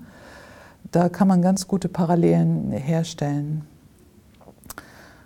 Ja, das sind ich glaube, es gibt noch eine ganze Fülle von äh, Ansätzen. Also gerade in Lateinamerika beispielsweise haben sich auch viele Pädagogen auf den Weg gemacht, stark durch Paulo Freire inspiriert, aber immer auch Frenet und andere reformpädagogisch denkende Personen mit einbezogen, aber daraus ein, ein aktuelles Prinzip gemacht, um sich miteinander zu stärken. Auch Montessori zählt nach wie vor zu Impulsgebern oder ne, so die in der Pestalozzi-Schule dort, in der Pesta ähm, aus all diesen Aspekten zu lernen, wie wir äh, eine, Sie nennen es dann häufig kindzentrierte, eine anders orientierte, eben nicht an bürokratischen Abfragemechanismen und Marktlogiken äh, orientierte äh, Schule schaffen, im Sinne davon, dass ähm, Sie es für das Menschenrecht des Kindes halten, und Kind ist definiert bis zum 18. Lebensjahr, das Recht zu haben, sich zu finden, sich in Beziehung zu setzen zur Welt und Weltaneignungsprozesse und Verstehensprozesse. Und wer will ich sein in dieser Welt, dass das, also wer will ich jetzt schon sein, nicht erst in Zukunft, wer bin ich jetzt, wofür will ich meine Kraft äh, entwickeln. Hier ist es dann sensationell, wenn ein Elfjähriger anfängt, mit vielen Mitschülern zusammen Bäume zu pflanzen, aber in, in diesen Kontexten ist diese, diese Energie, Oder hier ist es sensationell, wenn eine 16-Jährige dann der Schule deshalb fernbleibt und sich vor die Schule setzt und den Umweltfragen quasi meint, in der Schule nicht nachgehen zu können. Und in einer solchen Schule sind, äh, und da gibt es ja auch The Green School of Bali, das ist ja auch so ein, ein Ansatz, dass Kinder und Jugendliche guten Fug und Recht sich um nichts anderes kümmern, als sich jeden Tag Gedanken zu machen, wie können wir ökologisch äh, anders mit der Welt umgehen, als es bisher der Fall ist. Das wäre auch so ein Ansatz, glaube ich, und der hat wieder auch mit Permakultur und äh, solchen Hintergründen zu tun. Okay. Gut. Ja, könnt ihr weitere Beispiele nennen, wo menschenrechtsbasierte Bildung gut umgesetzt wird? Also wir sind nicht Tag für Tag anwesend, haben verschiedene äh, Kontakte zu verschiedenen äh, Situationen ja nur punktuell. Also, aber vor dem Hintergrund gucken wir gerne zum Beispiel auf die Kapriole in Freiburg im Breisgau oder wir waren sehr beeindruckt ähm, von einer Darstellung jetzt aus der neuen Schule in Hamburg, wo aufgezeigt wurde, dass ein Schüler, der vorher in der Regelschule aufgefordert war, mehr Ritalin zu nehmen, ähm, bei seinem Schulwechsel in die neue Schule wurde darum gebeten, ob er vielleicht ganz auf jegliche äh, Ruhigstellungsmedikamente verzichten könnte, dass man eine Chance hat, ihn kennenzulernen. Und das wird sehr eingehend in Ihrem Zehn-Jahres-Reflexionsbuch äh, ähm, beschrieben. Gerade kein Ritalin und kein Ruhigstellungsding, sondern ich bin der, der ich bin und so gestalte ich hier mit, was hier in der Schule läuft und ich werde dafür nicht in Frage gestellt. Das ist so ein gutes Beispiel, glaube ich, äh, wo versucht wird auch und wo Sie es auch versucht haben zu dokumentieren, wie das dann aussieht. Die Frage andersrum wäre viel leichter, dir zu beantworten, wo wir geschockt waren, weil wir, wir haben erwartet, als wir nach, mit einer ganzen äh, Gruppe von Menschen, mit äh, Studierenden zusammen, äh, nach, eigens nach Kanada gefahren sind, weil wir dachten, Mensch, wenn da die Strukturen doch schon so wunderbar sind, also strukturell so auf so viele Hürden verzichtet werden und wir wirklich strukturell eine Schule für alle haben, dann dürfen wir da doch auch erwarten, ganz viel menschenrechtsbasierte ähm, Alltagssituationen äh, wiederzufinden. Und das war eine große Enttäuschung. Also da ist der Behaviorismus und die Idee, dass die Erwachsenen genau sagen können, was ein appropriate Citizen ist und wie man appropriate äh, Canadian wird, wie man sich dazu verhalten hat, das ist erschreckend. Also was eben aufzeigt, dass Strukturen allein über uns keine Sicherheiten geben. Also wenn, ne, weil ich ja vorhin eingestiegen bin mit, es ist ein Riesenproblem, dass wir weiterhin die selektiven Strukturen haben. Ich glaube, dass man auch in selektiven Strukturen es schaffen kann, äh, weniger menschenrechtsverletzend zu sein als in sehr guten Strukturen, wenn man weiterhin an Behaviorismus, Manipulation und Erziehung in einem Sinne von, wir haben hier eine, eine Art, wie du zu sein hast. Das geht übrigens, trifft dort auch die Erwachsenen, wo dann gesagt wird, dass Frauen, also Lehrerinnen, haben in Pumps zu erscheinen und in Röcken und in eine Strafkasse zu zahlen, wenn sie äh, unter der Woche in einer Jeans kommen. Am Friday darfst du in einer Hose erscheinen, weil das ist schon Casual Day, weil da bist du schon fast im Wochenende. Und niemand stellt das in Frage. Sie finden es alle selbstverständlich, dass es genau so ist.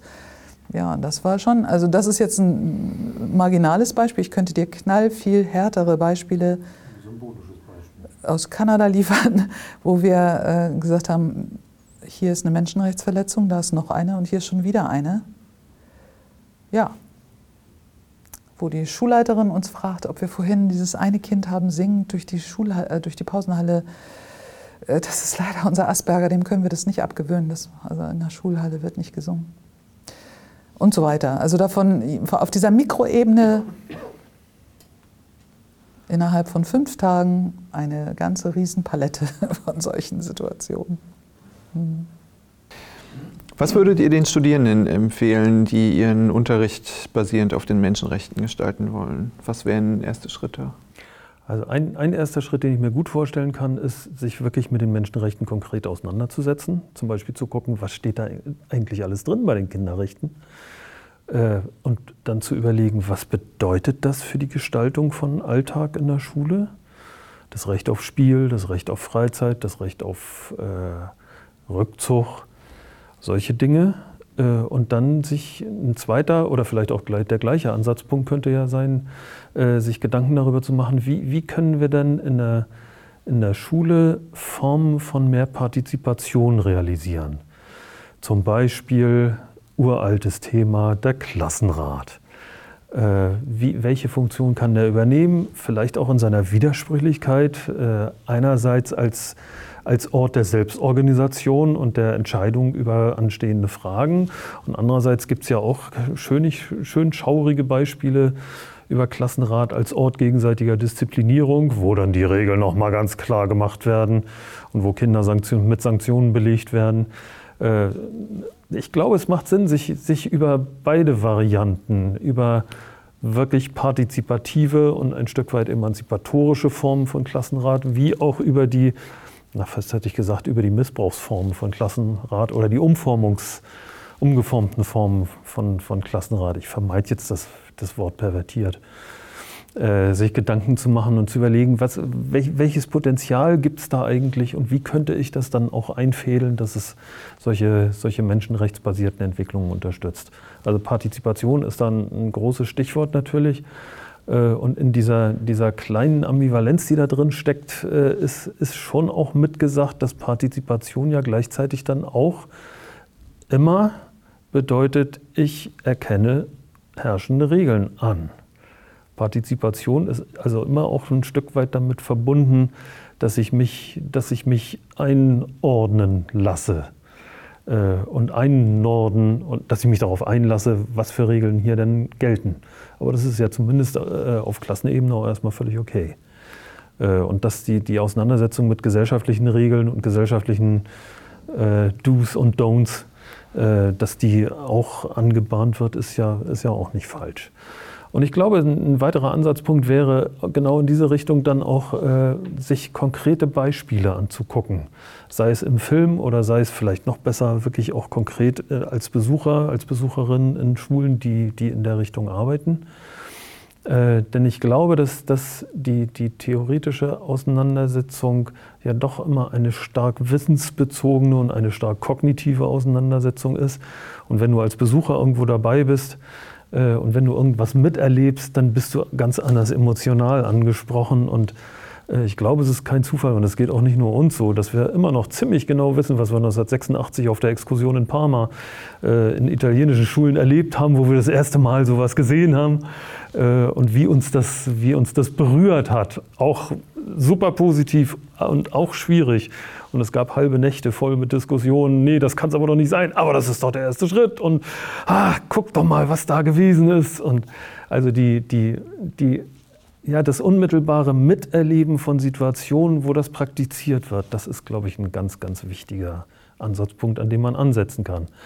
Und wenn ich das dann weiterdenke, äh, Berufsanfängerinnen, Berufsanfänger, äh, wo können Lehrerinnen, Lehrer anfangen? Ja, äh, genau an dem Punkt weitermachen. Äh, wie, kann ich denn, wie kann ich denn Formen von Partizipation in meiner Klasse äh, realisieren und äh, wenn es dann auch noch, und es macht glaube ich auch Sinn, sich dann an der eigenen Schule umzugucken, wo sind dann mögliche Bündnispartner für mich, mit denen ich gemeinsam an diesem Strang ziehen kann. Und das kann ja dann auch hingehen bis zur Schulentwicklung, Schulentwicklungsarbeit, dass eine Schule sich als Ganzes in, in so eine Richtung bewegt. Und das meinetwegen kann natürlich auch Alibi sein, aber dass meinetwegen auch die Kinderrechte irgendwo öffentlich ständig sichtbar an der Wand stehen und äh, es immer doch, doch dann auch naheliegend ist, mal zu gucken, äh, wie, wie, sieht das eigentlich aus bei uns? Äh, wie weit, natürlich entsprechen wir denen nicht hundertprozentig. Äh, das ist ja bei Prinzipien so, dass man die nie zu 100 Prozent realisiert hat. Nie 100 Prozent inklusiv, nie 100 Prozent demokratisch äh, nie 100% menschenrechtlich, aber zumindest so diese Leitorientierung, sich da immer mal wieder zu vergewissern, gemeinsam auch selbstkritisch zu vergewissern, wie weit sind wir eigentlich und was haben wir schon alles und wo, wo, wo ist noch Luft nach vorne oder nach oben oder wo immerhin. Und es, äh, ja, ein, ein, ein gutes Beispiel, was uns vor kurzem jetzt gerade sehr fasziniert hat, ist, äh, Ines hat schon mal das Wort soziokratisch benutzt. Äh, es gibt einen wunderbaren Film äh, von zwei jungen Leuten, äh, die in sechs niederländischen Schulen gedreht haben. Wo soziokratische Entscheidungsprozeduren praktiziert werden, wo also die ganze Schule in Kreisen organisiert ist äh, und wo es nicht um Mehrheitsentscheidungen geht, ne, war ja vorhin Thema schon, was auch die Problematik von Mehrheitsentscheidungen ist. Die 49 Prozent, die unterliegen, die haben halt Pech gehabt. Und äh, ob das so super demokratisch ist, letzten Endes, ist ja irgendwie auch die Frage. Und in Schulen, die nach soziokratischen Prinzipien handeln, geht es nicht darum, wer kriegt die Mehrheit und wie kann ich das hinkriegen, dass ich die kriege, äh, sondern geht es darum, wenn wir einen nächsten Veränderungsschritt machen, ist der gut genug, sodass alle damit leben können und ist er gut genug, sodass wir es mal probieren. Und jeder Mensch, der da beteiligt ist, hat die Möglichkeit zu sagen, nee, ich gebe nicht meinen Konsent dazu. Äh, ich, und das ist dann sozusagen die Herausforderung. Äh, lass uns noch mal gemeinsam überlegen, wie können wir den Vorschlag noch besser machen? Wie können wir ihn so weiterentwickeln, dass tatsächlich alle dazu sagen können, okay, lass es uns mal probieren. Ich kann damit leben, lass es uns versuchen. Und das scheint uns beiden ein, ein Modell von äh, Entscheidungswegen zu sein, was hoch menschenrechtsbasiert ist, was super demokratisch ist und was eben nicht die Unterdrückung der Minderheit durch die Mehrheit äh, einerseits enthält und andererseits auch nicht den Zwang, so lange zu reden und sich selber zu blockieren, bis alle völlig einverstanden sind und der großartige Konsens hergestellt, da, hergestellt ist. Damit kann man sich auch wahnsinnig äh, selber blockieren. Äh, vielleicht ist das so ein, so, so ein Weg dazwischen, demokratischer als Mehrheit und Minderheit, aber nicht so zwanghaft wie wir müssen jetzt alle uns einig werden und erst dann können wir wieder handlungsfähig sein. Ach, die nächste Frage habe ich eben schon gleich mitbeantwortet. Ja, aber ich würde es gerne ergänzen mhm. und das leitet auch über zur, zur Diagnostik. Und zwar, ähm, was uns sehr gefallen hat, als wir dieses soziokratische Vorgehen äh, kennengelernt haben, ist eben einerseits dieses, es werden nicht automatisch Minderheiten produziert ne? und eine Minderheitshaltung. Außerdem führt es dazu, dass in diesem Wir, wir gestalten miteinander eine Situation, dass wir aufhören, äh, sozusagen nach Hierarchien zu schauen. Also, sondern hier kann jeder mit einem guten Argument bestimmte Prozesse beeinflussen und es wird praktisch zu einer, also es wird auch, werden viele Kreise aufgebaut. Ne? Es ist so eine kreisförmige Kommunikation und es äh, entsteht ein Geist dessen, ist es gut genug? Kann ich damit leben? Und es geht nicht um schneller, höher, weiter, perfekt. Und wie kommen wir auf die nächste Zone, nächste Stufe der Entwicklung? Ja, wie können wir ein Level hochkrabbeln? All das, was wir gewohnt sind, dass wir nämlich gewohnt sind in Leveln, in äh, Hierarchien, in äh, Stufen zu denken, wie weit ist mein Kind entwickelt, auf welcher Stufe befindet es sich. Und all diese Denkmuster, diese Raster, Cluster, ja, was in unserer Gesellschaft sehr stark entwickelt ist, hat immer viel damit zu tun, dass wir die Idee hätten, wir müssten zu einer Hochschule kommen, von einer Grundschule. Da war mal eine Grundschule und von dem Grund müssen wir hochkommen. Universitäres Denken, universal wäre aber flächig zu denken, nicht, dass man von oben auf was runterschaut am Ende und guckt, welchen Weg sind wir gegangen, und das finde ich zum Beispiel spannend, weil du vorhin nach Ansätzen fragtest, wenn Remo Lago als Kinderarzt zum Beispiel, Kinderärzte waren ja sehr stark auch Vorschubleister, diesen äh, Klettern, dass man sich irgendwie aufrichten muss und emporkrabbeln.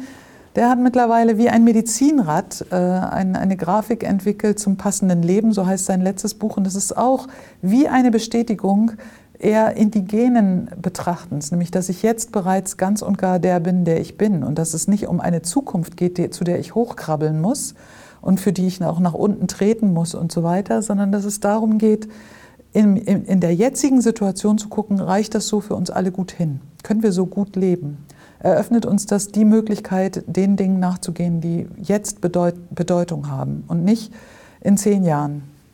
Und dieses, diese Art zu denken, dass diese kreisförmige, in flachen Hierarchien, in, flacher Dimension, kreisförmig und sich inspirieren und so weiter, äh, also sich in Verantwortung zu begeben und in Resonanz.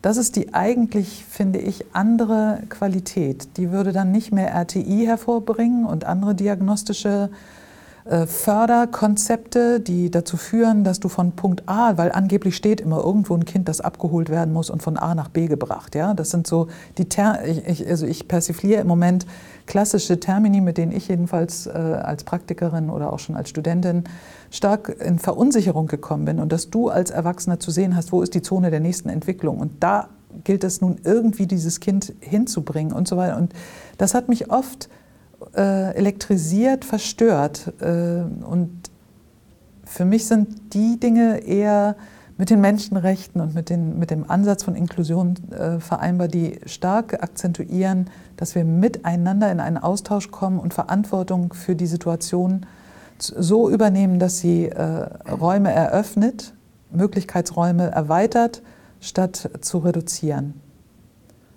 Und darum geht es eigentlich, denke ich, ganz massiv.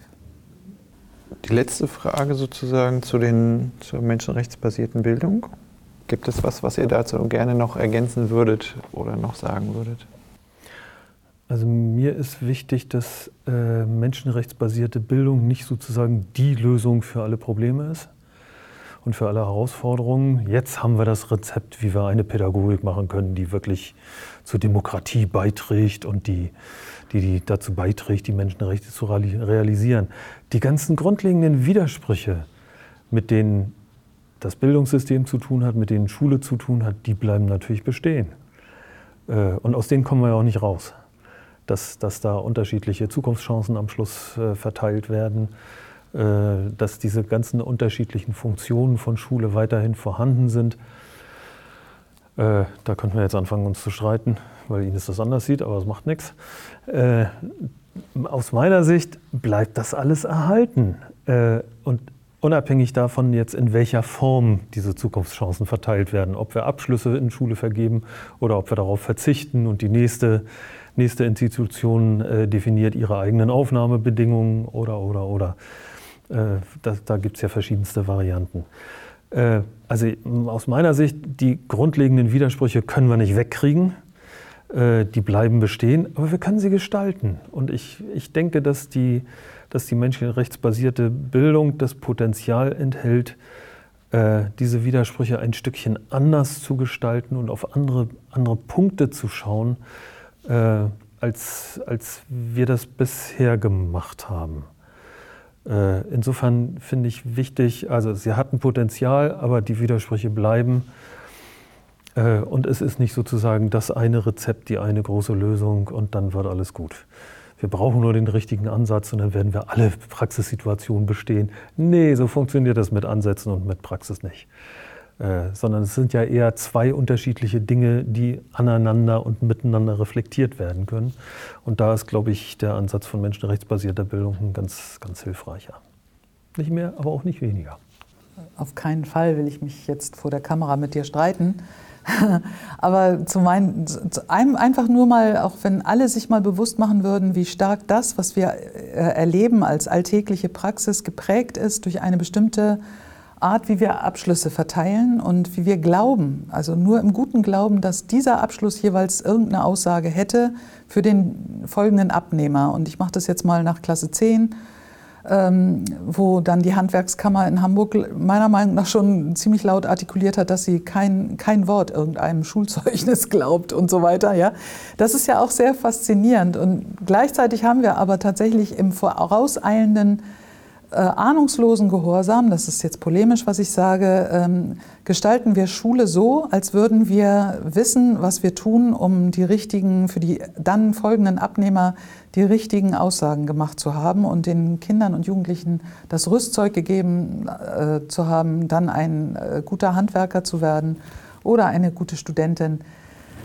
Und das drückt sich runter bis in den Kindergarten. Und dass mittlerweile wissenschaftliche Untersuchungen sagen, dass Erzieherinnen glauben, richtig gute Arbeit gemacht zu haben, wenn sie Kinder in die Schule abgeben, die gut stillsitzen können.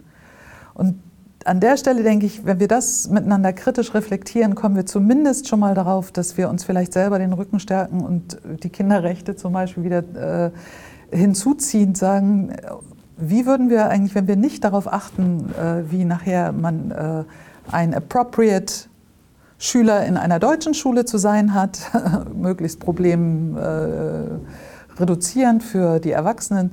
wie würden wir dann äh, eigentlich mit, äh, mit der Gestaltung von Kindergärten umgehen und so weiter? Also nicht dieses Abnehmerorientierte und wissend, dass selbst McKinsey oder wie, die, wie immer die ähm, Werbefirmen und äh, mondänen Arbeitsplätze heißen, dass die auch nicht mehr auf Zeugnisse, auf Schulzeugnisse gucken, sondern ihre eigenen äh, Formen von Aufnahmeprüfungen haben und die, auf die kannst du keinen Schüler vorbereiten, weil sie wissen selber noch nicht genau, ob sie ihre nächste Bewerberschaft auffordern, möglichst viele Leute mit sich in den Gefionbrunnen zu locken oder was, was Sie glauben, was jetzt gerade die Skills sind, schreckliches Wort, was ge gekonnt werden sollte. Also dazu möchte ich bitte hier die Gelegenheit nutzen, kritisch in einen kritischen Bezug zu gehen und sich zu fragen, wie können wir die Lebensräume von Kindern und Jugendlichen in ihrer Jetztzeit so gestalten, dass Kinder und Jugendliche sich daran so richtig wohlfühlen, ohne ständig darauf zu schielen, wo es hingehen soll angeblich. Weil ich würde auch unterstellen, dass ganz viele Leute gar nicht genau wissen, wohin es eigentlich geht, wenn man Zukunft anguckt. Aus vielen Aspekten heraus nicht wiss, weiß. Ja. Welche Fragen würdet ihr den Studierenden mit auf den Weg geben? Ja. Mmh ich kann es gar nicht so schnell als Frage formulieren. Also dieses sensibel bleiben für äh, ja, die Frage an sich selbst. Bin ich auch, äh, bin ich wirklich geschützt davor oder äh, ist mein Denken auch stark verleitet in ein Wir-Sie-Denken? Also, dass es die Eigentlichen gibt und dann gibt es noch auch Menschen. Und es gibt die, an die ich eigentlich denke und mich eigentlich richten möchte, dass ich eines Tages eigentlich mal Lehrerin für so und dann muss ich aber auch denen und denen gerecht werden. Also dieses äh, Denken in zwei, mit dieser Zwei-Gruppen-Theorie und dass es doch ein Uns und ein Sie gäbe. Ich glaube, das wäre schon toll, wenn, wenn pädagogische, pädagogisch ambitionierte Menschen da sehr sensibel äh, sind und immer wieder sich klar machen, auch wenn das sehr theoretisch erstmal klingt, dass es nur universell Menschen gibt. Ich würde sogar mittlerweile gar nicht mehr mit dem Spektrumsbegriff arbeiten, weil auch in dem wieder die Chance oder die Gefahr besteht, ähm, dass es die und die so und so und dann mehr so und so und so und so, aber da, dadurch immer wieder befeuert wird das Denken in den Unterschieden. Und natürlich können wir, es ist keine Frage, dass es Unterschiede gibt, aber dieses konstruktive Denken des sich Ergänzens, und das ähm, nicht in Konkurrenz, dass das eine besser und schlechter wäre. Das geht auch über in die Frage, also immer sensibel zu bleiben, verleitet etwas wieder dazu, in Hierarchien zu denken oder in Leveln, in Stufen und Strukturen und äh, führt mich das weiter? Oder wie könnte zirkuläres, äh, flach bleibendes, am Boden bleibendes, sich inspirierendes, rhizomatisches äh, denken, aussehen und, und äh, konstruktiv gesehen werden und nicht ständig in dieses Befeuern von wir müssen uns anstrengen, wir müssen da hoch, ja, sondern nein, wir können hier diesen Tanz miteinander tanzen und das muss auch gar nicht so anstrengend sein und, und es wird interessant werden.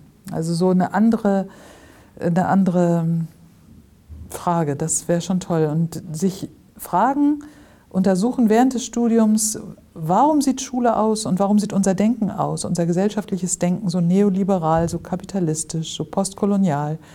Äh, und was sind die Wurzeln in, in unseren alltäglichen Handeln, die da, daraus gespeist äh, sind und dann wiederum neu befeuern, dass es so weitergeht? Dieses an die Wurzel gehen ist ja das Radikale und zu überlegen, könnten wir uns ganz bewusst ganz anders entscheiden? Sind wir Opfer von Strukturen oder sind wir äh, kreativ, äh, kreativ wirksame, aktive, in Heiterkeit äh, verändernde äh, Personen? Ne? Das Wort radikal ist ja so schnell auch so, so verbissen besetzt. Aber an die Wurzel gehen und sich bewusst werden, woher das Schwierige, was wir momentan als Schwierigkeit erleben, gespeist wird und wie wir konstruktiv zu ganz anderen und sehr positiven Handlungsweisen kommen, dieses Change Agents und äh, Social Activism sozusagen. Wie kann ich das auch mit in, den Beruf, in das Berufsbild des Pädagogen mit reinnehmen? Ich finde, da liefert die gegenwärtige Schülergeneration ganz viel Stoff, wenn man, äh, wenn man das nicht äh, als Mode diffamiert und äh, kleinredet. Ja, Hierarchiekritik. Ja, eigentlich genau an das, was, was Ines eben gesagt hat, anschließend. Äh, ich habe drei Fragen aufgeschrieben, aber eigentlich äh, steht hinter denen eine andere Frage. Nämlich, wie, wie kann man das hinkriegen, einerseits an Grundüberzeugungen festzuhalten, ohne verbissen, dogmatisch und nur noch biestig und giftig zu werden.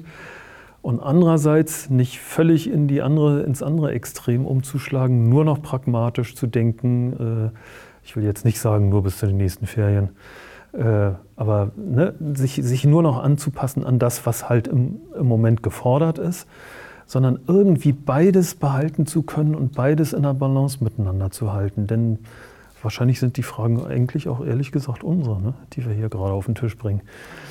Äh, denn ich, ich glaube wirklich, wir brauchen beides. Wenn wir nur Grundsatzkritik, nur radikales Denken praktizieren, dann werden wir irgendwann ja wirklich nur noch als giftige Kritik Schimpfer äh, existieren und, und werden auch null Einfluss auf, auf Veränderung von Realität haben.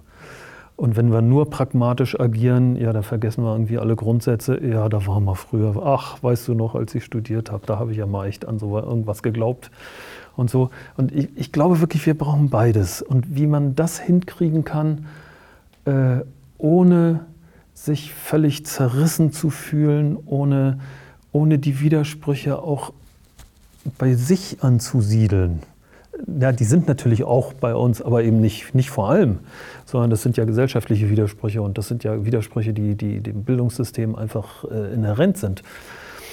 Äh, das irgendwie hinzukriegen, das ist, glaube ich, die große kardinale pädagogische Kunst, äh, die verdammt schwer zu erwerben ist. Und da spielt dann eben auch sowas eine Rolle wie, ja, wie kann ich denn kritisches Denken und, und expansives Lernen vertreten, ohne dass ich nachher, wie es Greta Thunberg jetzt gerade sagt, ja, äh, ich fordere und fordere und fordere und es tut sich nichts und ich bin furchtbar frustriert und es müsste doch endlich mal. Also sozusagen die, die, die, das positive Wahrnehmen eigener Gestaltungsräume und eigener Entscheidungsfreiheiten irgendwie hochzuhalten mit den Pflänzchen, so klein sie auch sein mögen, und nicht an dem Großen und Ganzen, so wie die Gesellschaft sich im Moment entwickelt, irgendwie zu verzweifeln. Äh, das, das ist, glaube ich, das ist was sehr Zentrales. Vielen Dank für das spannende Gespräch und auch vielen Dank fürs Zuhören.